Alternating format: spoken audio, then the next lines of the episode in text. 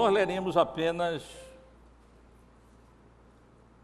em Deuteronômio, no capítulo 6. Durante o estudo, eu transcrevi essa passagem toda que vai do verso 1 ao verso 8 e vou chamar a atenção dos irmãos para ela depois aqui na, na tela. Portanto, não precisamos ler toda a passagem agora. Eu desejo ler com os irmãos apenas os versículos 4 e 5 de Deuteronômio, capítulo 6. Deuteronômio 6, versos 4 e 5. Ouve, Israel, o Senhor nosso Deus é o único Senhor. Amarás, pois, o Senhor teu Deus de todo o teu coração, de toda a tua alma e de toda a tua força. E na primeira carta a Timóteo, depois também nós leremos os versos 6, a passagem toda, que vai do versículo 6 até o versículo 16. Nós estaremos considerando essa passagem dentro do assunto que estamos estudando. Mas agora nós leremos apenas os, a segunda parte do versículo 7 e a primeira parte do verso 8. 1 Timóteo 4, segunda parte do verso 7. Exercita-te pessoalmente na piedade, pois o exercício físico para pouco é proveitoso, a piedade para tudo é proveitosa, porque tem a promessa da vida que agora é e da que é. Meus irmãos, o, nós hoje estaremos dando continuidade ao estudo que estamos realizando sobre a família bendita do Senhor. Esse é o tema geral, o assunto geral que estuda, estamos estudando aos domingos pela manhã. No momento, nós estamos considerando a, o, vamos dizer, um, um, um, o tópico dentro desse assunto geral que diz respeito à educação dos filhos, à criação dos filhos isto é, ao, ao, ao papel dos pais da família da aliança. Nós estivemos considerando vários outros tópicos relacionados ao assunto: namoro, noivado, casamento, solteiros, adultos na família da aliança, é, relação entre marido, esposa, esposa, marido, os filhos, e agora estamos considerando esse tema tão relevante, tão importante, tão fundamental, que diz respeito à paternidade ou à criação dos filhos de conformidade com aquilo que a palavra de Deus nos ensina.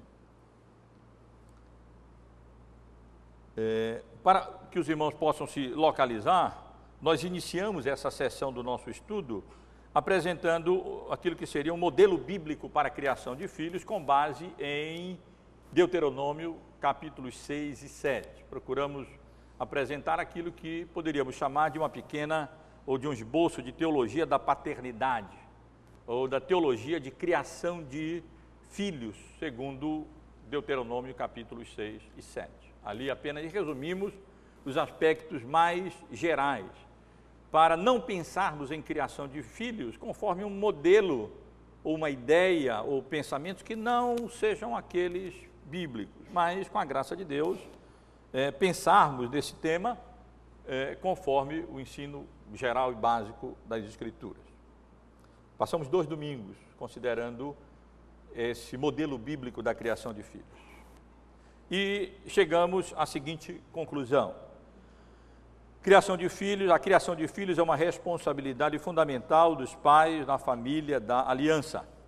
Ela exige devoção a Deus e compromisso é, contínuo, compromisso com a sua palavra, requer relacionamento contínuo com os filhos, vigilância e fidelidade, proíbe sociedades com incrédulos e relaciona as questões dos filhos aos atos redentivos de Deus para com o seu povo. A nossa posição privilegiada como família da aliança por causa do amor de Deus resulta em bênçãos imerecidas para nós e nossos filhos. Passamos aqui dois, dois domingos considerando, apenas de forma geral, é, Deuteronômio 6 e 7, e chegamos a essas conclusões que apresentamos de forma resumida aqui para relembrar os irmãos. Na segunda parte desse nosso estudo sobre paternidade ou sobre criação de filhos, nós estivemos considerando no domingo passado as, respon, é, vamos dizer, as razões e incenti ou incentivos para que nós, como pais, exerçamos, desempenhemos bem essa nossa responsabilidade como eh, na criação dos nossos filhos. Tenho enfatizado várias vezes que a responsabilidade pela criação dos filhos não é da escola, não é do Estado, não é da igreja, não é de, de tios, de, de avós, de, de, de empregadas domésticas, de, de creches, mas Deus confiou essa responsabilidade aos pais e já consideramos várias passagens bíblicas que comprovam, que demonstram que essa responsabilidade biblicamente foi atribuída, é atribuída aos pais. E no domingo passado o que nós quisemos fazer, meus irmãos, foi apenas é, indicar as razões por que essa responsabilidade da criação dos filhos é dos pais e, ao mesmo tempo, essas razões se constituem em incentivos para nós assumirmos essa responsabilidade e desempenhá-la da melhor maneira que pudermos, com fidelidade e diligência, por amor aos nossos filhos e para a glória de Deus. Tivemos vendo aqui domingo passado, eh, na realidade, respondendo a esta pergunta: por que os pais são responsáveis pela criação dos filhos? E oferecemos essas quatro respostas que tivemos abordando e analisando aqui com os irmãos no domingo passado. Primeiro, por causa da relação paternal. Foram os pais que originaram a vida e foram os pais que contaminaram os filhos com o pecado.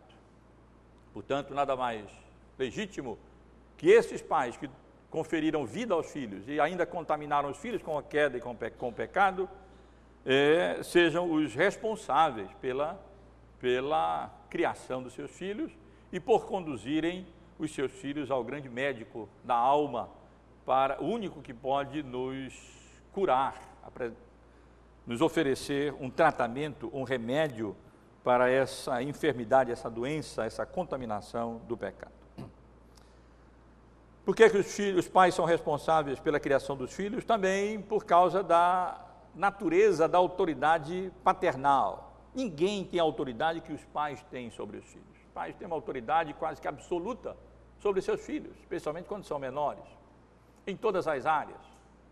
Sobre o que eles vestem, sobre o que eles comem, sobre o, a, o lazer que eles têm, sobre o que eles estudam, a, a igreja que eles vão, o que, o que eles fazem. Pais têm autoridade que ninguém tem. E o princípio legitimamente reconhecido é que a autoridade, a responsabilidade sempre é acompanhada de autoridade. Não há responsabilidade sem autoridade.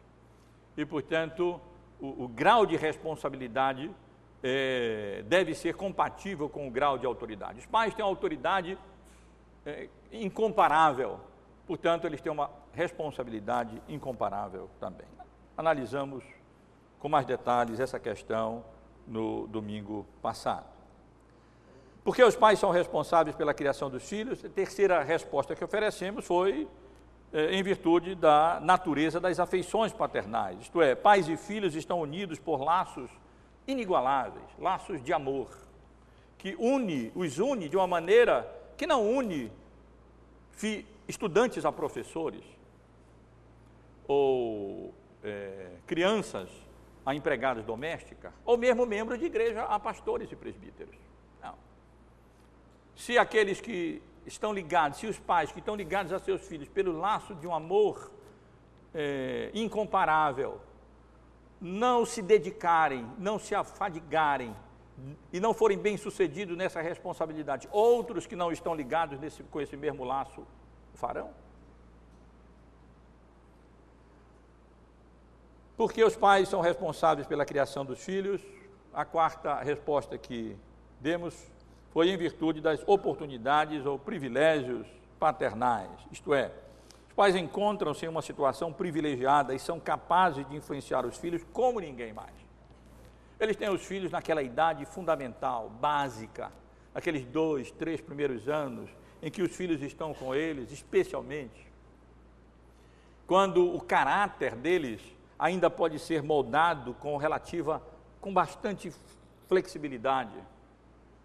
Outros já vão pegar essas crianças, essas pessoas, quando, quando já estiver duro o caráter e for muito mais difícil moldá-los. Além disso, os pais têm os, te, os, filhos o tempo todo, ao dormir, ao acordar, ao comer, ao, no lazer, todo momento, eles estão ali, ou pelo menos deveriam ter essa, esse contato constante com os filhos, especialmente na pessoa de um dos cônjuges, na Bíblia, as mães. É, outros não têm esse mesmo, esse mesmo, essa mesma oportunidade. E assim por diante, não quero me deter nisso, estivemos considerando, com a graça e a misericórdia de Deus, este tema tão importante, essas respostas a isso, como incentivo aos irmãos e irmãs a entenderem e compreenderem que essa é a maior tarefa do mundo que Deus lhe concedeu. Maior do que a sua vocação em outras áreas, maior do que qualquer outra coisa. Próximo ao cuidado da sua própria alma, a tarefa, sua tarefa mais fundamental, que deverá consumir mais energia, mais empenho, mais cuidado, mais atenção, é essa tarefa da criação dos seus filhos, para que sejam tementes a Deus, honrem e glorifiquem o nome do Senhor e venham a dar continuidade a, a, ao povo da aliança, ao povo do pacto, eh, ao avanço do reino de Deus nesse mundo para a honra e para a glória do Senhor. Depois de estudar essa pequena teologia da criação dos filhos e considerar esses, essas razões e incentivos para a responsabilidade dos pais na criação dos seus filhos, antes de é, avançarmos com orientações e instruções específicas com relação aos filhos, hoje quero considerar com os irmãos, dando um passo adiante, aquilo que é fundamental e essencial, sem o que seria pura tolice. Nós queremos simplesmente logo passar para algumas regras e, e preceitos e orientações e normas, aí nós incorreríamos no risco de cair no moralismo apenas, ou legalismo. É absolutamente imprescindível que os pais compreendam, os pais da família da aliança, que antes da preocupação com o cuidado com os filhos, eles têm que ter preocupação com o cuidado de si próprios. Esse é o nosso assunto hoje. O cuidado próprio, o cuidado que os pais da, da, da família da aliança precisam ser, ter com si mesmos, com a sua própria alma, com o seu próprio coração, com a sua própria situação, com a sua própria condição. Isto é, em outras palavras, eles precisam ser homens e mulheres devotos a Deus, que amem a Deus, é, precisam apresentar a genuína piedade cristã. Eu digo genuína piedade cristã, porque, como tudo mais no meio evangélico, é, encontramos e percebemos vários desvios. E a razão é simples: é falta de compromisso com a suficiência das Escrituras, com a autoridade das Escrituras. E aí então as tradições e os costumes acabam falando mais alto do que aquilo que a palavra de Deus nos ensina. E muitas vezes não há essa intenção e esse empenho e esse esforço deliberado de compreender o que é que a palavra de Deus nos ensina sobre, sobre os vários temas e assuntos da vida, inclusive sobre o conceito de piedade, para que não tenhamos um conceito equivocado acerca desse assunto. Aí sim, uma vez considerado o cuidado próprio, isto é, a devoção a Deus, o amor a Deus, a piedade cristã, é que os pais devem se preocupar com o cuidado dos seus filhos. Não quero dizer com isso que eles, eles vão passar agora anos aqui cuidando da, da, de si próprios, sem ter cuidado com seus filhos. Não, quero dizer apenas que o cuidado com os filhos pressupõe o cuidado consigo mesmo. E que dificilmente você será pais cristãos, pais na família da aliança serão bem-sucedidos na criação dos seus filhos se eles não forem pais devotos, se não tiverem cuidado com a própria alma, se não forem não, não forem genuinamente piedosos, conforme a Bíblia nos ensina. Aí depois disso, sim, estaremos estudando cuidado com os filhos, tanto como é, reis, profetas e sacerdotes dos filhos, porque isso é que os pais são, com relação a várias questões, tais como obediência, santidade, amor, reverência, orgulho, línguas, companhias, uso do tempo, diligência, vocação, lazer. Eu acho que a gente não passa de 2008, no nosso, antes de terminar 2008, a gente conclui o nosso estudo. Não, eu estou brincando, irmão, não, não deve alcançar tanto tempo assim não, mas eu pretendo, com a graça de Deus, considerar vários temas e procurar ajudar os irmãos e orientar os irmãos e irmãs com relação a vários temas relacionados à criação dos filhos e que abordam e que de respeito inclui essas e várias outras questões.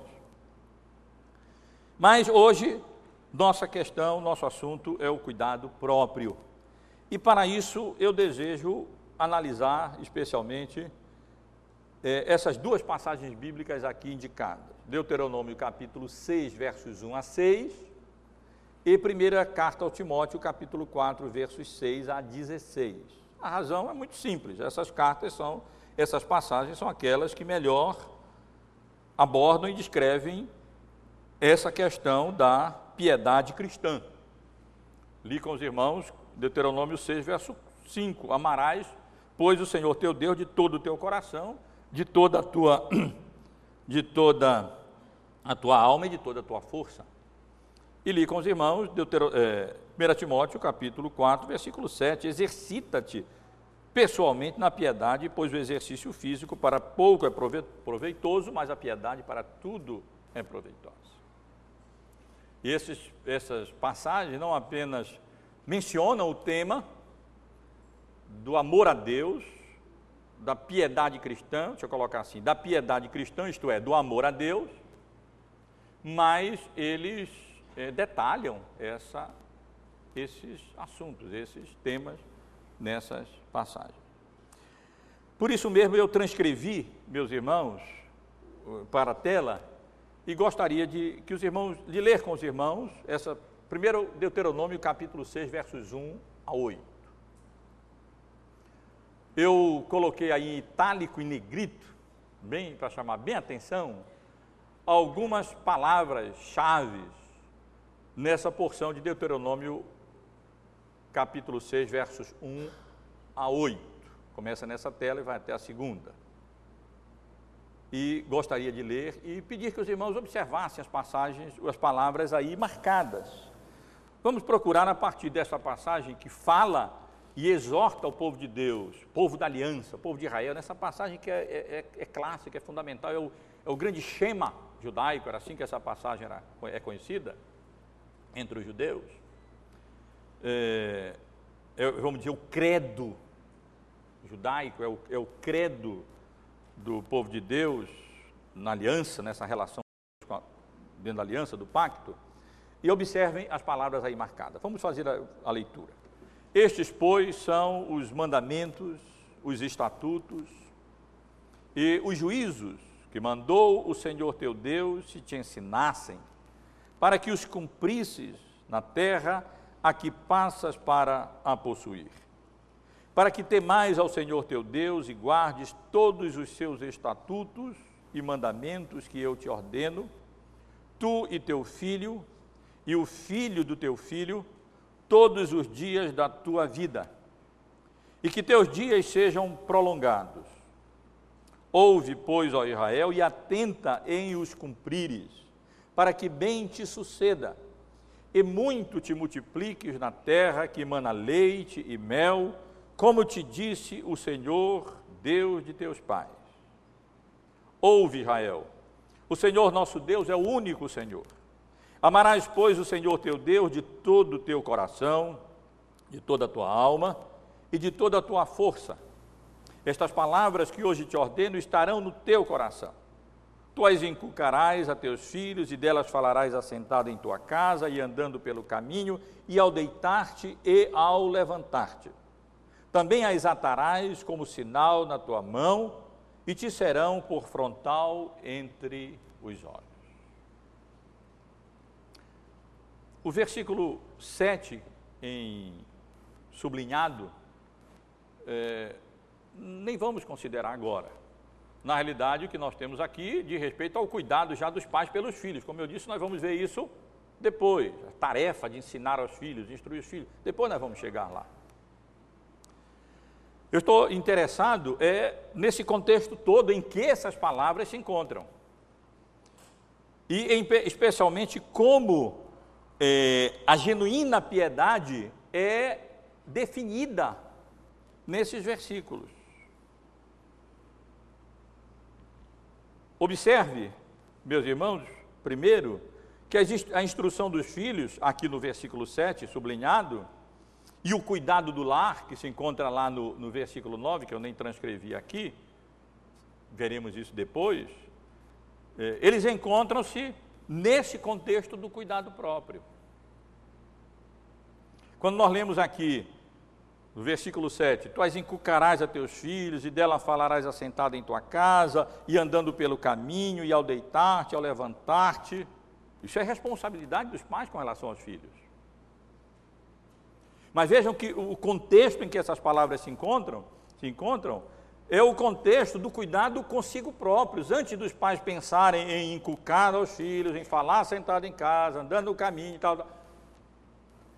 Eles têm que é, ouvir esses mandamentos de Deus, é, para cumprir esses mandamentos, temer a Deus, guardar os seus estatutos e mandamentos, ouvir, atentar, cumprir, ouvir, amar, pois, ao Senhor teu Deus de todo o teu coração, de toda a tua alma. É, estas palavras que hoje te ordeno estarão no teu coração, também as atarás como sinal na tua mão, serão por frontal entre os, os olhos, teus olhos. Percebe, irmãos?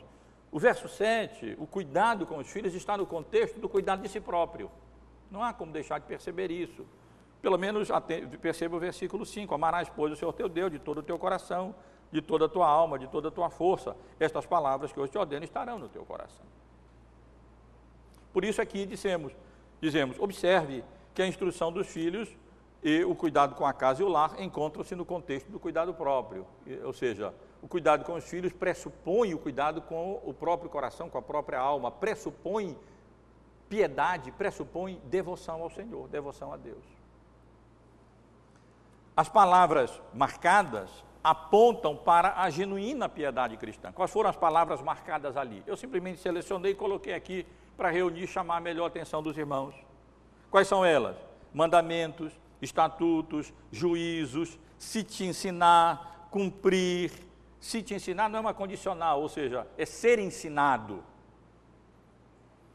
Cumprir, temer, guardar, ouvir, atentar, amar, palavra de Deus, coração, mãos, olhos. Me permitam repetir essas palavras, irmãos, e por favor reflitam um pouquinho sobre elas. Pensem o que elas nos transmitem nesse contexto de piedade cristã. Mandamentos de Deus, os estatutos, os juízos, ser ensinado, cumprir as palavras de Deus, temer a Deus, guardar a palavra de Deus, ouvir a palavra de Deus, atentar a palavra de Deus, amar a Deus, palavra de Deus, o coração, as mãos, os olhos, nossos olhos. A genuína piedade cristã ou devoção a Deus, nessa passagem, vamos tirar algumas conclusões, irmãos, significa amar a Deus de todo o coração, alma e força.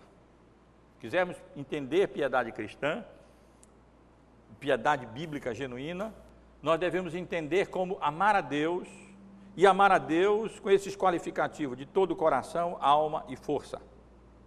Quando nós vamos para o Novo Testamento, nós vamos perceber que essa citação ela sempre é substituída ou acrescentada de entendimento. Eu não vou ler aqui, mas em Mateus, no versículo 20, no capítulo 22, verso 37, é, a palavra força é substituída por entendimento. E em Marcos 12, 30 e Lucas 10, 27, não é substituta, força permanece, mas é acrescentado entendimento. Portanto, somos, piedade cristã pode ser definida como amar a Deus de todo o coração, de toda a alma, de toda a força, de todo o entendimento, com o íntimo do nosso ser, com sinceridade, com empenho, com dedicação e com juízo, com cabeça, com discernimento, com compreensão, com, com, com discernimento. Ora, irmãos, isso implica, nesse texto, à luz das passagens, das palavras que eu marquei para os irmãos, em, primeiro, ser ensinado, aprender os mandamentos, juízos e estatutos de Deus.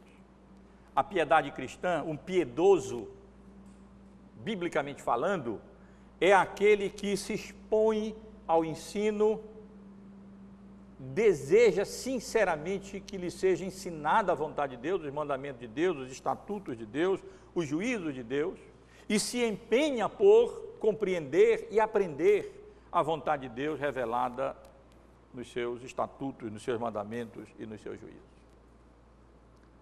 Implica, como nós vimos, em ouvir, em atentar para os mandamentos de Deus e implica ainda em guardar e cumprir as palavras da aliança. Podem, como um ótimo exercício em casa hoje à tarde, no dia do Senhor, dia próprio para fazermos isso, é, essas passagens, esses oito primeiros versos do capítulo 6, e procure responder essa pergunta: o que é nesse texto, como com base nesse texto, a genuína piedade cristã deve ser compreendida? E você verá que ela será compreendida em termos de amar a Deus de todo o coração, de toda a alma, toda a força e todo o entendimento. Sim, mas amar, o que é amar a Deus nesse sentido? E nós, vocês vão ver que isso implica em ser ensinado, o crente piedoso, o piedoso ele é ensinado, ele é, ele é, ele se dispõe a compreender, ele se dispõe a aprender, para isso, ele ouve, ele atenta, ele observa, mas isso só nos tornaria ouvintes negligentes e não operosos praticantes. Ele guarda, ele cumpre as palavras da aliança. E realmente, meus irmãos, percebam a relação entre amar a Deus e guardar os seus mandamentos, ela é evidente nessa passagem. E é evidente ainda em Deuteronômio, perdoem, no capítulo 11, no versículo 1: Amarás, pois, o Senhor teu Deus, e todos os dias guardarás os seus preceitos, os seus estatutos, os seus juízos e os seus mandamentos. Amar a Deus na Bíblia implica em encontra-se em relação indissolúvel com os juízos, os mandamentos, os estatutos, a palavra de Deus.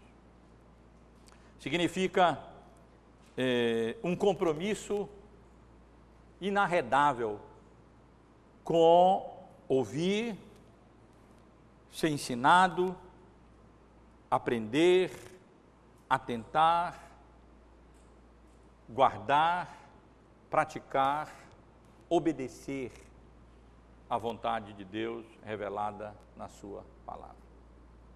À luz dessa passagem, podemos dizer que quem ama a Deus de todo o seu coração, de toda a sua alma, toda a sua força e todo o seu entendimento, são aquelas pessoas que, apegadas no, no seu íntimo à palavra de Deus, que tem compromisso com a palavra do Senhor, que é, de forma determinada, permitem que a palavra de Deus dirija, governe, oriente, norteie a sua vida em todas as áreas, e a vida da sua casa, e a vida dos seus filhos.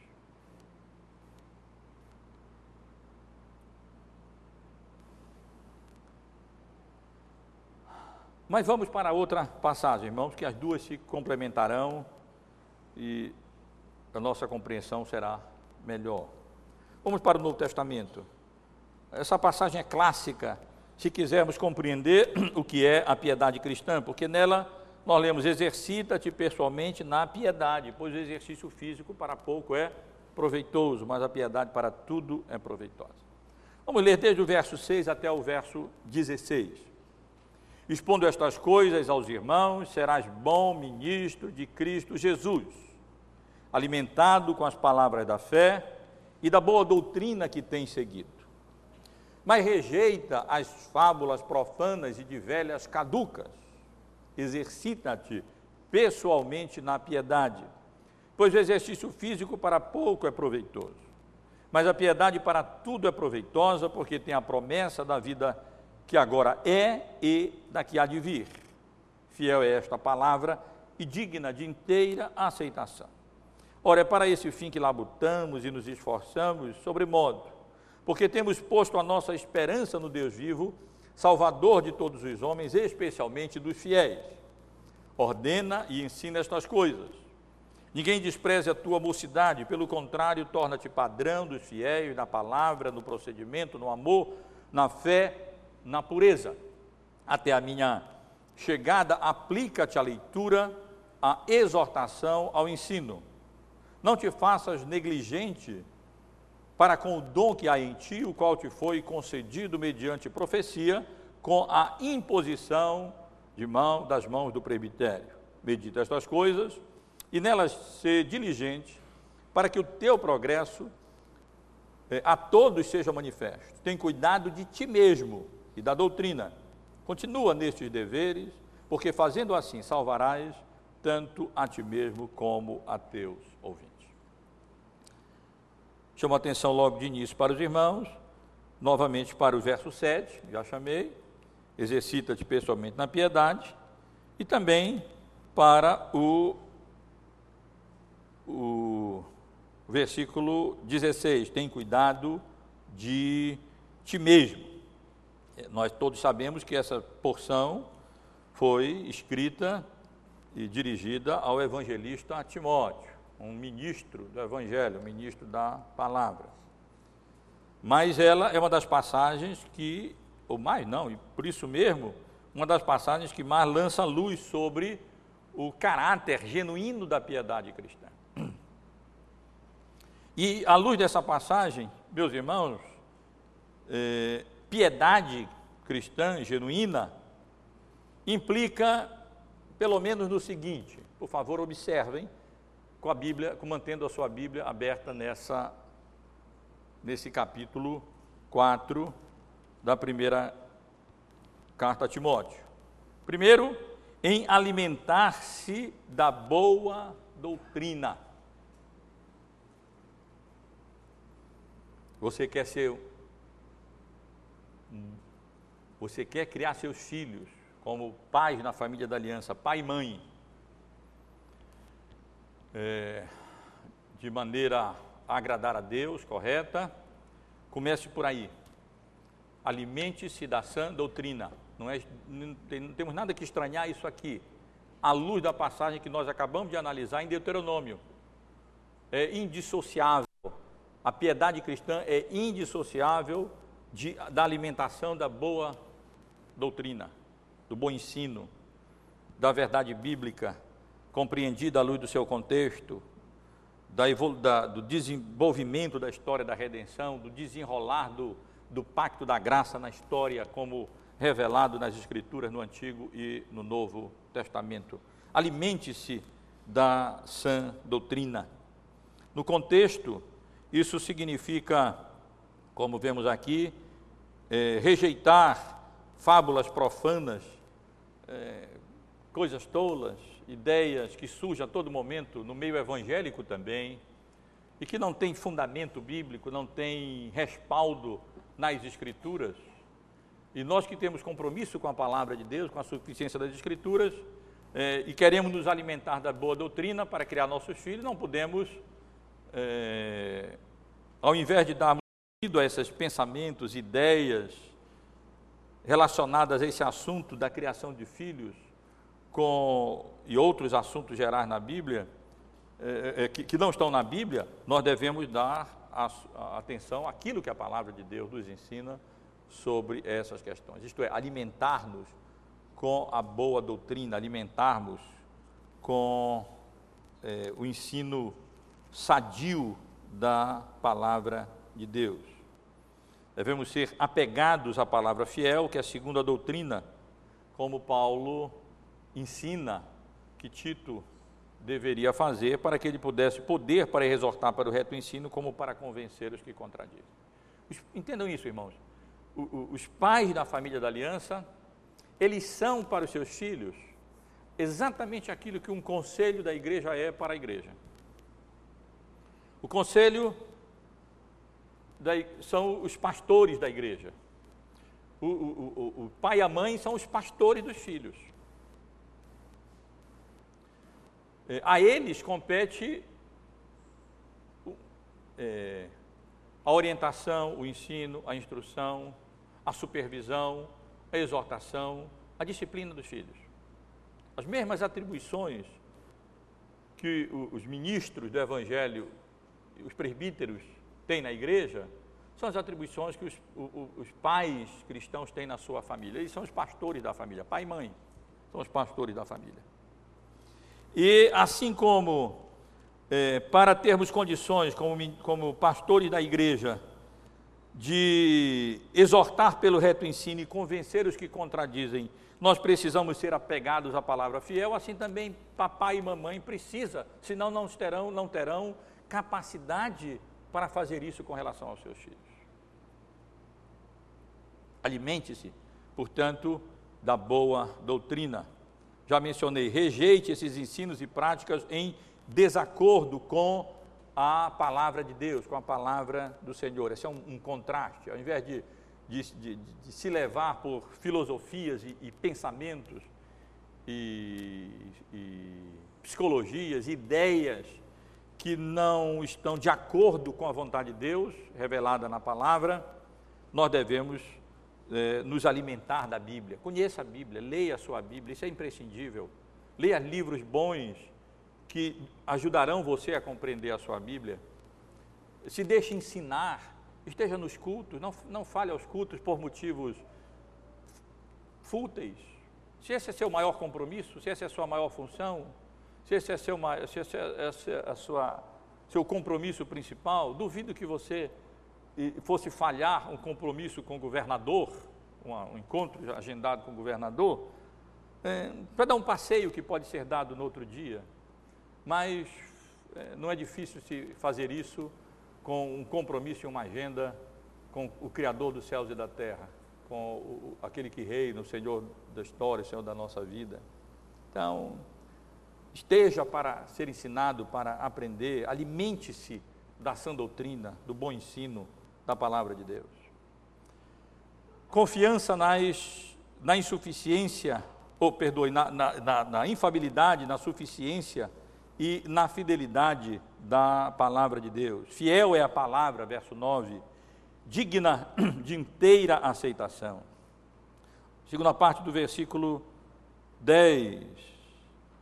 É, ora, é para esse fim que labutamos, portanto, temos posto a nossa esperança no Deus vivo, Salvador de todos os homens, especialmente dos fiéis. Se os irmãos forem ler 2 Timóteo 3, 14, 17, é, verão como Paulo, instruindo Timóteo,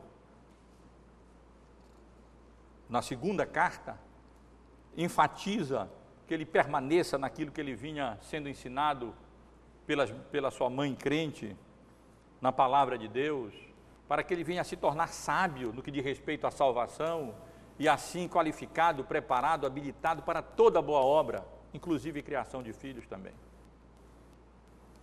É, essa é, confiança na, na suficiência, na infabilidade das Escrituras. Parece óbvio o que eu estou dizendo para nós, mas sei que não é óbvio. Eu sei, eu, eu tenho conhecido a força, o poder das ideias extra-bíblicas e, e, e tradições e costumes que não representam o ensino bíblico. E quanto mais velho eu fico e mais eu, experiência eu, eu alcanço, mais eu me espanto com a força das tradições, é, é, em relação ao ensino límpido e claro das Escrituras. E mesmo as tradições e costumes, ideias e pensamentos que acabam prevalecendo no meio evangélico. Creia que a palavra de Deus tem tudo, ensina tudo o que você de fato precisa compreender, precisa conhecer para criar seus filhos no temor do Senhor. No temor do Senhor. E de modo que eles venham a honrar e glorificar a Deus. Observem, por favor, a, a primeira parte do versículo 10 que nós acabamos de ler, nós lemos há pouco. É para esse fim que labutamos e nos esforçamos sobremodo. Também o verso 14, não te faças negligente. Observe também o versículo 15, medita essas coisas e nela ser diligente para que o teu progresso a todos seja manifesto. Isso que é verdade acerca do ministério, ministros, pastores devem ser diligentes, devem ser trabalhadores devem ser, eh, devem se consumir na oração e no estudo da palavra de Deus e no exercício do desempenho dos seus ministérios. Assim também os pais devem fazer, os pastores da família devem fazer. Diga aos irmãos, criação de filhos demanda o exercício dessa qualidade que muitas vezes nós não temos, o empenho, a diligência, a dedicação, o esforço, a firmeza, a perseverança. Não é fácil criar filhos. Infelizmente, não temos quatro regrinhas e quatro botões que os irmãos possam apertar e pronto, está resolvida a questão da criação dos filhos. Não é assim. Ao deitar-se, ao levantar-se, ao andar-se, é, é, é, um, é um processo diário, contínuo, é, e que demanda e requer de nós todo o empenho. Você pode pegar um filho pequeno e dizer, não, não faça isso, meu filho, você não pode pegar aqui, pode mexer aqui. Aí vira a costa, daqui a pouco ele já vai de novo. Não, não pode. De quatro, cinco, se na quinta, na sexta você deixar, pronto, acabou com tudo. Você está ensinando a ele, não, meu filho, você, você tenta quatro, cinco, na sexta você consegue. Tudo bem.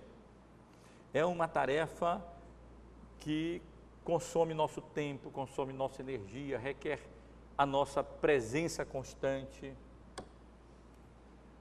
relacionamento o tempo todo com os nossos filhos, ou seja, diligência nesse sentido. Nenhum ministro do Evangelho será bem sucedido se não for diligente. Ele pode ser muito crente, mas se ele não for diligente, ele não será bem sucedido. Deus não honra a pessoa pode ser muito inteligente, também se não for diligente, dificilmente ele vai ser bem sucedido no trabalho. E a mesma coisa com relação à criação dos filhos, é uma tarefa que consome e que, portanto, nosso tempo, nossa energia, nossos estudos, nossa dedicação precisa ser canalizada nessa direção. É claro que criação dos filhos, assim como o ministério, inclui também requer também um testemunho íntegro, um testemunho digno.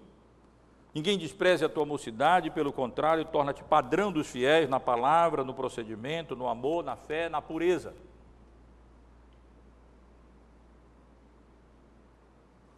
Não será suficiente apenas as outras coisas se nós não dermos testemunhos digno e íntegro e reto para os nossos filhos.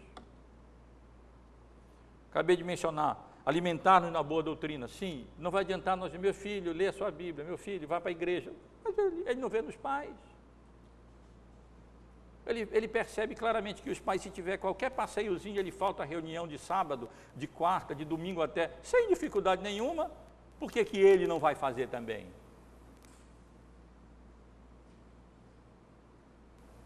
Ele, ele não vê o pai e a mãe diariamente se recolher para o seu quarto para ler a sua Bíblia, e orar e botar seu, colocar seu coração diante de Deus, suplicar a graça de Deus, por que, que ele vai fazer? Ele vê o pai e a mãe domingo à tarde vendo televisão, fazendo outras coisas, o pai ou a mãe, por que, que ele não pode fazer também? Ele, ele, ele não percebe o mesmo o compromisso que os pais desejam que eles tenham nos pais, por que, que eles vão ter? Ninguém despreze a tua mocidade, pelo contrário, torna-te pai e mãe, padrão dos teus filhos. na palavra, no procedimento, no amor, na fé, na pureza, em todas as áreas da vida. Algum pai ou mesmo ministro do Evangelho vai ser plena, bem, plenamente bem sucedido? Vai ser um modelo perfeito em qualquer dessas áreas? Duvido. Todos nós falharemos, todos nós erraremos. Mas uma coisa é falhar e quando sinceramente, com empenho, diligência e dedicação, diante de Deus nós estamos anelando e buscando e perseguindo alcançar esse alvo. E outra coisa é uma vida negligente, descompromissada com a palavra, com a rejeição das coisas que não servem, com a suficiência das escrituras, com a diligência, etc. Aplicação ao ensino, versículos 11 e versículo 13. Apenas relaciono aqui, mas posso deixar isso de lado, porque eu estou preocupado aqui não com o cuidado com os filhos, mas com o cuidado com si próprio. Vamos ver depois que os pais precisarão ser aplicados a ensinar seus filhos, mas isso vem depois. Reflexão, perseverança e progresso. Tem cuidado de ti mesmo e da doutrina. Continua destes deveres, porque fazendo assim, parafraseando, salvarás a teus filhos, salvarás a ti mesmo, bem como a teus filhos. É claro que a ideia aqui não é de que nós vamos nos salvar, mas nós estaremos fazendo uso dos meios de graça necessários para nós mesmos consumarmos, para a nossa própria salvação ser consumada e também a salvação daqueles que Deus nos confiou, a salvação dos nossos filhos. Meus irmãos, meu, meu, meus irmãos, pais e mães, é, se você quer compreender mesmo o que é genuína piedade cristã, reflita nessa passagem também. Afinal, Paulo fala disso aqui. Ele está dizendo: olha, a, a, a piedade para tudo é proveitosa. Ele está falando de piedade aqui.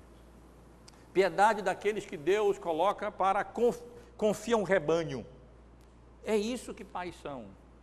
Nós temos o nosso rebanho. Os filhos dos irmãos e irmãs são o campo missionário primordial dos irmãos e irmãs. Antes de se preocuparem em ganhar outros para Cristo, se preocupem em ganhar os seus filhos para Cristo. Outros vêm depois, mas primeiro os seus filhos. E à luz dessa passagem, portanto, piedade implica nessas coisas. Implica em rejeição daquilo que é contrário, ideias, filosofias, pensamentos, práticas, costumes, tradições que não encontram fundamento nas Escrituras, positivamente alimentar-se das boas doutrinas, confiança de fato na suficiência da palavra de Deus como única regra de fé e prática para nós, diligência, testemunho digno, reflexão, meditação, olha o versículo 15 também dessa da passagem que nós estamos considerando, medita estas coisas, reflete naquilo que a palavra de Deus nos ensina e persevera diz, e, e, avança e, e, continua, é, tem cuidado de ti mesmo e da doutrina, continua, persevera nesses deveres. A ideia parece que é que Timóteo poderia, não é fácil é, continuar, é fácil, é relativamente fácil, meus irmãos e irmãs, uma corrida rasa, uma coisa ligeira. A gente já, durante os anos, já, já podemos ver tantos Tantas pessoas que chegaram na igreja, pareciam fogo assim. E que coisa, que, que, que, que ânimo, que disposição, que piedade. Mas passou um pouco, passou algum tempo, vieram as tentações, as provações, esses ventos que hoje à noite estaremos considerando, estudando Timóteo, é, é, é, Tessalonicenses, que assaltam a fé. Ixi, cadê aqueles expoentes? Se reduzem a, a, a nada, a insignificância, em nada.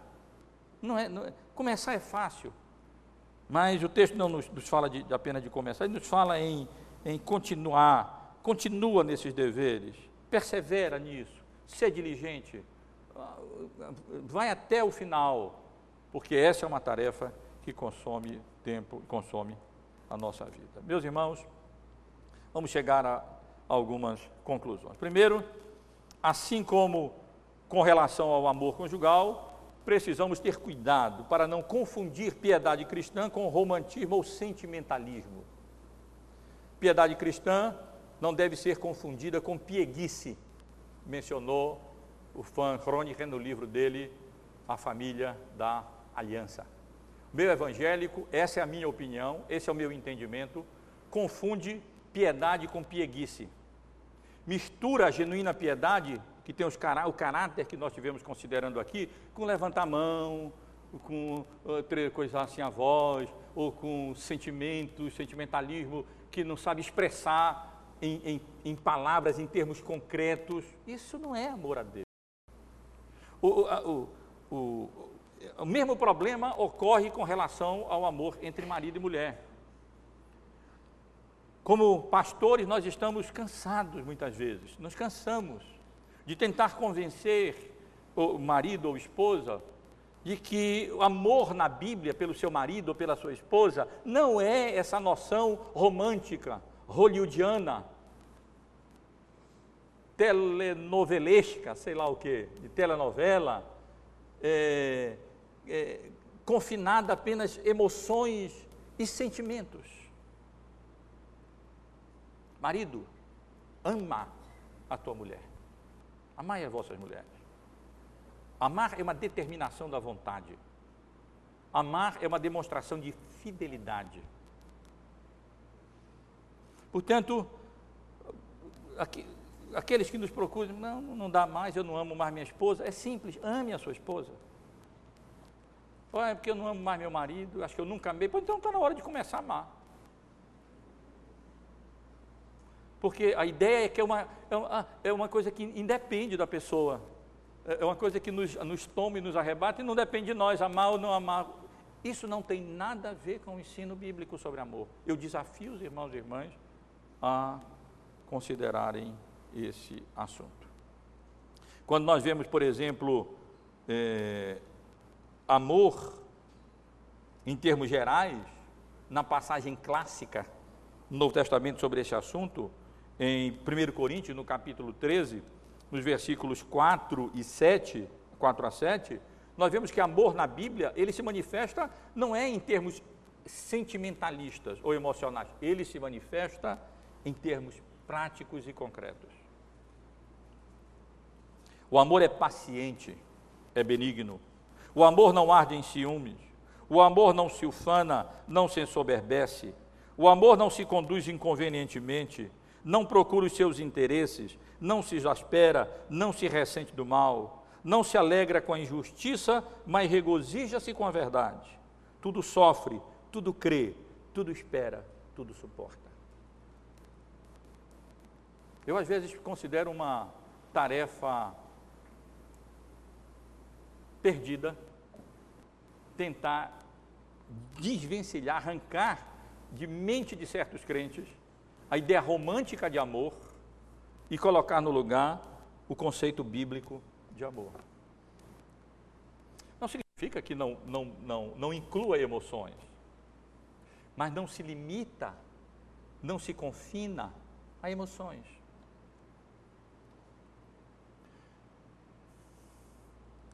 E no que diz respeito ao amor a Deus, é a mesma coisa. Portanto, irmãos, a genuína piedade cristã ou devoção, isto é, amor a Deus, não é definida na Bíblia em termos meramente sentimentais ou emocionais.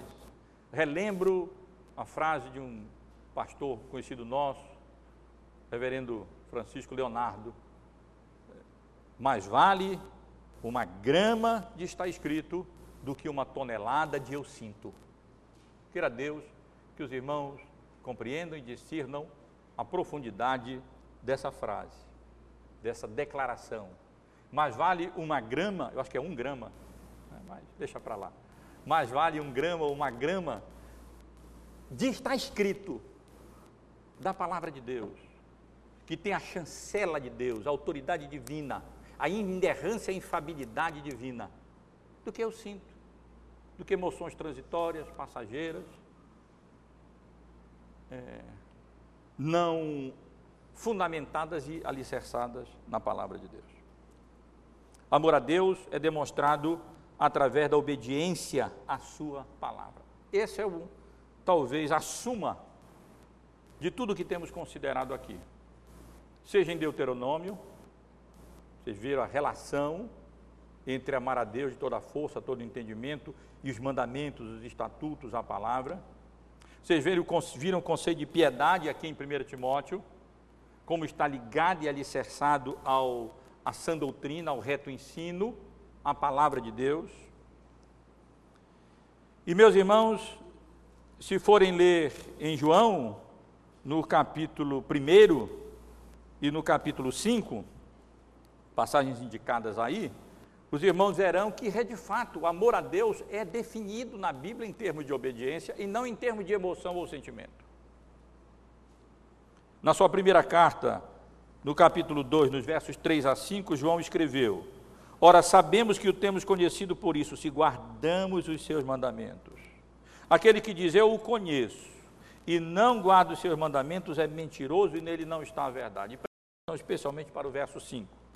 Aquele, entretanto, que guarda a sua palavra, nele verdadeiramente tem sido aperfeiçoado o amor de Deus. Aquele que verdadeiramente, é, aquele que, entretanto, guarda a sua palavra, nele, de fato, nele verdadeiramente tem sido aperfeiçoado o amor de Deus.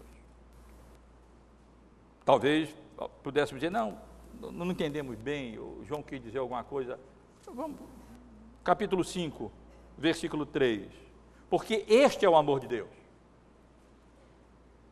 Podemos, sem, sem nenhuma ofensa às Escrituras, é, parafrasear um pouco. Porque essa é a definição de amor, de amar a Deus. Qual é? Que guardemos os seus mandamentos. Portanto, ama a Deus quem tem compromisso com a palavra de Deus. Ama a Deus quem ouve os seus mandamentos. Ama a Deus quem atenta para os seus estatutos. Ama a Deus, portanto, é piedoso, não aquele que levanta a mão, que chora, que faz isso, que faz aquilo, mas aquele que dirige a sua vida, seu coração, sua alma e a sua família com diligência, com fidelidade, com sinceridade, de conformidade com os termos do pacto da graça, com os mandamentos, com os estatutos, com a, a palavra de Deus. Ama Deus aquele que dá valor, que ouve, que atenta, que se deixa ser ensinado, que dá é, valor ao ensino da palavra, que procura obedecer, guardar, praticar a vontade de Deus revelada nas Escrituras. Concluindo mesmo, irmão, nosso tempo já está avançando. O cuidado de si mesmo é indispensável para a paz na família da aliança. Os meios para isso são absolutamente conhecidos, não tem nenhuma novidade e é isso que transpira disso tudo aqui. Apego à palavra de Deus, nos cultos, leitura, estudo, oração, e obediência à vontade do Senhor. Portanto, quero sugerir que, se você está aqui porque quer criar seus filhos no temor do Senhor, não quer ter a desventura de ver seus filhos daqui a pouco não terem prazer nas coisas de Deus, não quer mais vir para a igreja, prefere ir para o futebol, para a piscina, para o cinema, qualquer outra coisa, não quer mais estar na companhia do povo de Deus, se você não quer ter esse desprazer, e depois ver seus filhos perecerem, a alma de seus filhos perecerem no inferno, porque eles vão viver de maneira contrária à vontade de Deus e, e vão ser dominados pela iniquidade, pelo pecado. Antes de considerarmos várias orientações que, com a graça de Deus, pretendo considerar com os irmãos, cuide de si próprio. Tenha cuidado com a sua própria vida, com o seu próprio coração, com a sua própria alma. Seja crente sincero, sincero, diligente, compromissado. E para isso eu sugiro que o momento diário com Deus a sós é absolutamente indispensável. Quando eu digo momento diário com Deus a sós, eu digo um momento diário com Deus mediante a palavra e a oração. Deus nos fala pela palavra e nós vamos a Deus mediante a oração. Isso é absolutamente indispensável.